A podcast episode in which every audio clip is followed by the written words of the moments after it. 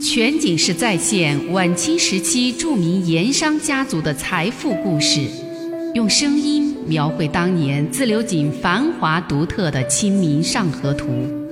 据王瑞小说《盐商世家》改编，悦享九零八自贡文化旅游广播为您倾情演绎《自流井往事》。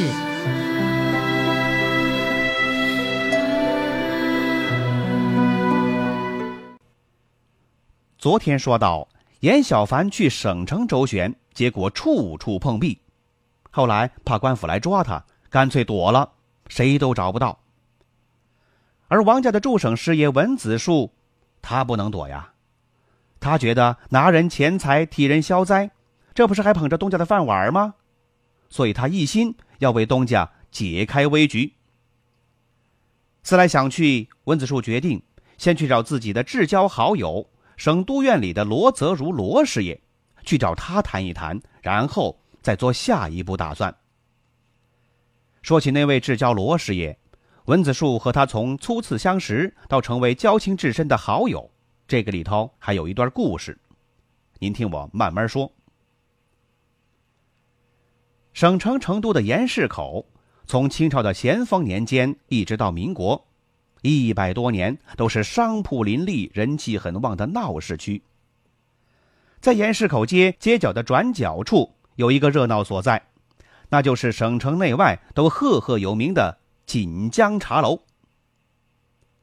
锦江茶楼是省城的四大茶楼之一。这家茶楼一楼一底，最早修建于明朝的嘉靖年间，在清朝道光年间又重新修建过。茶楼造型别致，厅堂扩大，古色古香，环境优雅，是省城有名的古建筑。锦江茶楼之所以有名，不仅是因为它的口岸好、环境好、茶好、水好，更因为茶楼里的书场特别有名。当年省城人气最旺的有四大书场，分别是盐市口的锦江茶楼、顺城街安乐寺茶园、沙帽街纸泉居茶馆。以及大慈寺旁边的锦江书场。这其中排在第一位的，就要数着盐市口的锦江茶楼。而锦江茶楼之所以能够排在第一，又在于常在锦江茶楼挂牌说书的周天师。这位是整个川西平原，包括成都在内数一数二的说书家。周天师这个名字。到底是本名还是艺名，已经没办法知道了。据可考察的资料来考证，他是成都旁边华阳县人，说书世家出身。他的父亲早年种过秀才，曾经当过私塾先生，平生就喜欢说书。有一年外出，偶然巧遇了一位淮阴的说书家，一见如故，聊得很投机，就从他那里了解到了说书的要领诀窍。淮阴说书家呀，在当时中国的说书界都是非常有名气的。受了这位说书家的影响，周天师的父亲返回四川以后，就开始了自己的说书生涯，是一发不可收拾，成为了当地有名的说书家。而周天师从小就聪明过人，口齿伶俐，受父亲的影响，特别喜欢历史典籍、闲章野史这一类。小小年纪。就开始跟随父亲登场说书，这算是子承父业了。他对历朝历代的典章制度、史料故事下过一番功夫，对古时的风土人情、民间习俗也挺熟。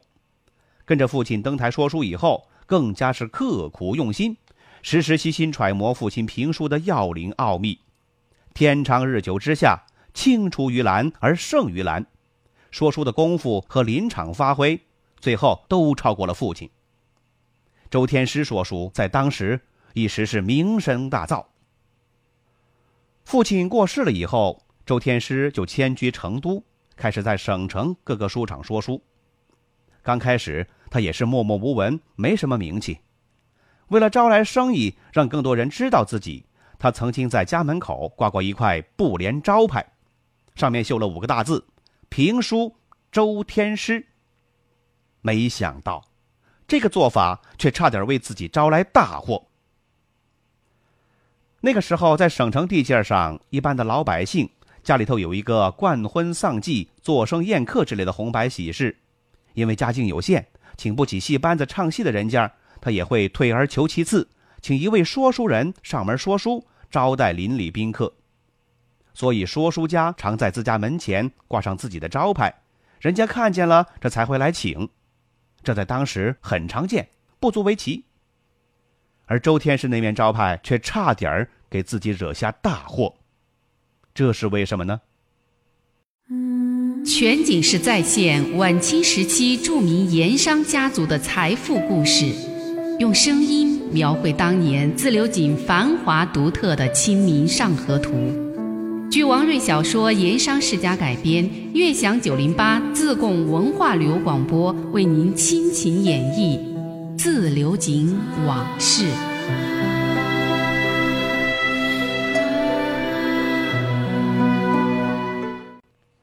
说书家在门口挂一块招牌，在当时很常见。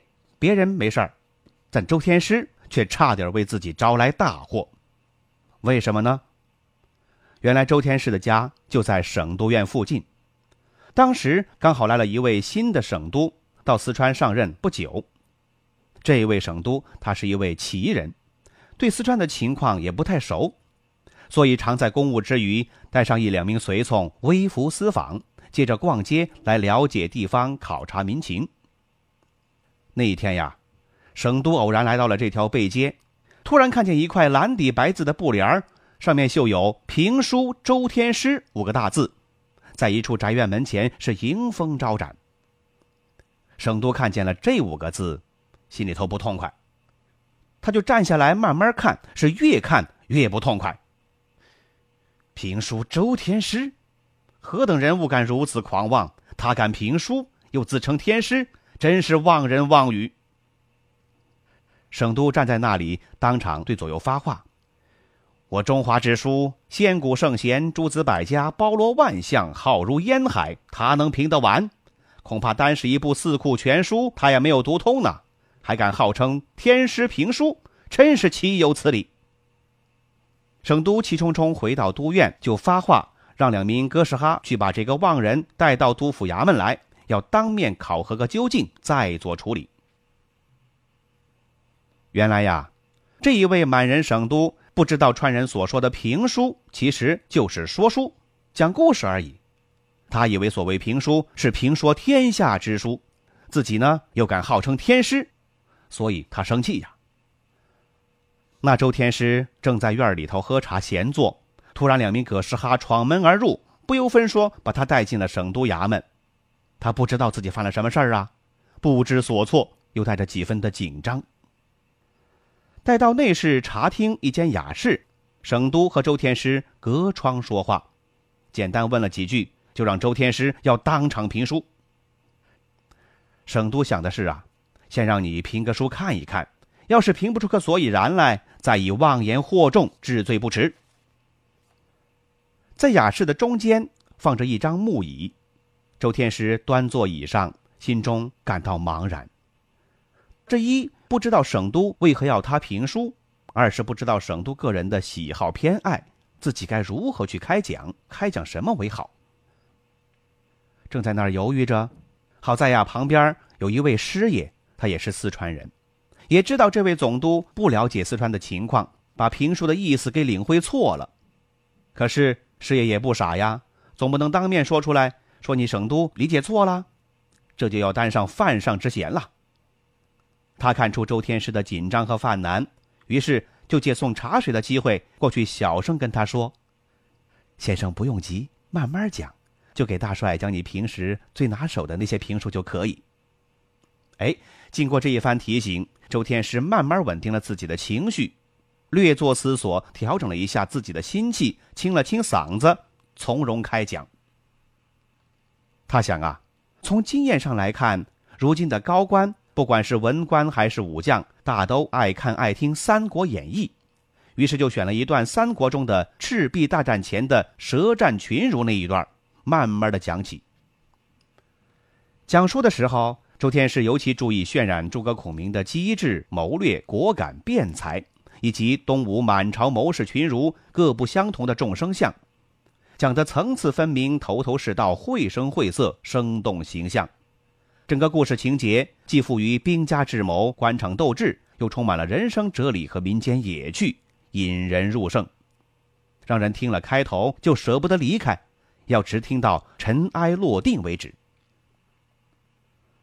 那一位隔窗听书的省都，听了一阵儿才明白，这评书其实就是京城一带也有的说书、讲故事而已，而且他是越听越觉得有意思，听到最后。居然听得入了神儿，听出了角色，听出了兴趣。周天师这天入省督院评书，不仅最终免祸，而且还因祸得福，在省城名声大噪。原来这位满人省督从此就迷上了说书，而且是非听周天师说书不可。当然了，以省督之尊，不可能像一般的民众或者是低级官员那样到茶馆、到书场听书。所以在公务之余，听书瘾来了，他就让周天师给请到省督院内院，放上好茶好烟，把他迎到上座，为他说书。这个时候，包括总督身边的幕僚师爷，以及省督院的其他大小官员，甚至包括衙役、杂役、亲兵这些人众，也可以在一边旁听。这么一来，周天师的说书在省城官场内外一时间名声响亮。这当然也就影响了成都地界的茶楼和书场了，各大书场是竞相邀请周天师登台说书，周天师也就因此成了省城评书界的头牌红人。当然，周天师登台最多的地方，还是地处闹市中心又离省督院最近的盐市口锦江茶楼书场。周天师成了锦江茶楼挂头牌的说书家。虽说茶楼的茶资比其他的茶楼要贵上一倍，但还是座无虚席，很多时候还要临时加座。听书的人除了省城的乡绅、富商、文人士子这些有点身份的人物之外，还有很多是省城各衙门的中下级文武官员以及幕府师爷这一类官场人士。文子树出身文士，却和草根出身的穆德荣一样，从小就酷爱听书。来到省城以后，对省城书场不同于乡镇茶馆听书的格局和气场，以及说书家各自不同的风格气质，有了更多的了解，让他大开眼界。当然，他就成了成都各大书场的常客了。不过，来的最多的还是这盐市口的锦江茶楼，而且多数是冲着周天师的名气来的。全景式再现晚清时期著名盐商家族的财富故事，用声音描绘当年自流井繁华独特的《清明上河图》。据王瑞小说《盐商世家》改编，悦享九零八自贡文化旅游广播为您倾情演绎《自流井往事》。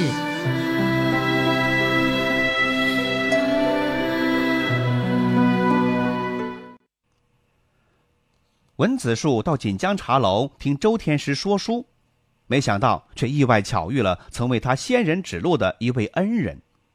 这位恩人就是罗泽如。那天吃过晚饭，文子树照例早早的打轿，从西南门赶往盐市口锦江茶楼，因为半个月前周天师已经开始在开讲《水浒》了。周天师开讲的《水浒》跟其他人说《水浒》略有不同。最大区别在于，周天师不是把《水浒》的梁山故事从头至尾的照本开讲，而是以单个梁山好汉的人物命运为主线，一切故事围绕这个人物展开，每个人物开讲十回。比如说，五十回专讲武松，宋十回讲宋江，林十回讲林冲，鲁十回讲鲁智深，李十回就讲李逵，如此等等。这么讲。人物命运沉浮起伏，悬念丛生，故事更曲折，更加扣人心弦。再加上周天师在讲书的时候，根据自己掌握的历史知识、野史典故、风土人情之类，不断对原书故事进行再创作，又增加了许多生动有趣的细节和噱头，这就更精彩、更有听头了。周天师讲的《水浒》还有一个显著特色。这就是他在说书过程中不断的做加减乘除的加工，增删修改，补充润色，像以前的折子戏一样，在演出过程中逐步的升华，直至达到尽善尽美的地步。所以说，同一个故事，同一个段子，听课今年已经听过了，明年再开讲还是照听不误，因为都想听一听这位说书家今年讲的和往年有什么不同。周天师《水浒故事》的五十回，在锦江茶楼一开讲，立马就火了。尽管在他讲书的时候，茶钱比平时贵上一倍，但锦江茶楼二楼那可容下两三百人的书场里，每天晚上都是座无虚席。茶楼临时用长凳来加了若干的散座，还是供不应求。要是稍微来晚点儿，那可就找不到座位了，只能够站听，而站听也得给钱，茶资减半。就是因为这个，文子树每天晚上在晚饭以后要早早打轿赶到锦江茶楼，他生怕来晚了找不到座位，只能当站听一族了，这可就有失身份了。哎，还好，这天文子树赶到茶楼的时候，二楼书场听课已经很多了，但是茶博士安排之下，还是在靠窗的角落处寻到一个坐处，而且还是有茶桌可以摆放茶碗和水烟袋的正式座位。不是长凳子的临时佳作。这一天，周天师开讲了半个来月的五十回，已经进入了精彩情节了，那就是武松快活林醉打蒋门神。其实啊，武松醉打蒋门神这个五十回的核心回目，几天前就讲到了这个地方了。但是让众听客感到不过瘾又欲罢不能的是什么呢？几天前。周天师说书的时候，正讲到了武松在快活林酒店门前的空地上和蒋门神双方摆开架势，亮开招数开打。武松面对蒋门神玩起了醉拳，使出了醉八仙中的拳术，就是那著名的险招“何仙姑懒睡牙床”，骗过了使蛮力的蒋门神，正举起拳头往蒋门神身上要害处打去。听到这儿，众听客是全神贯注，平心静气。大气都不敢出一声，生怕漏了一个字，都想听下文。武松这一拳打下去，到底蒋门神怎么样了？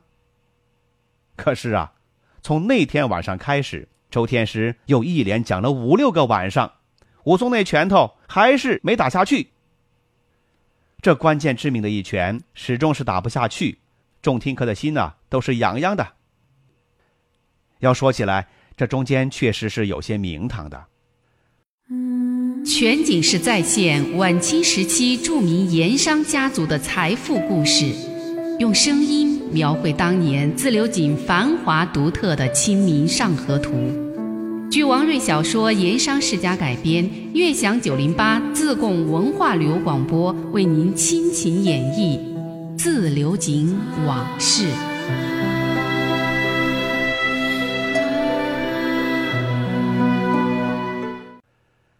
周天师迟迟不把武都头的拳头给落在蒋门神身上，那是有原因的。那是因为茶馆老板出面给他打了招呼。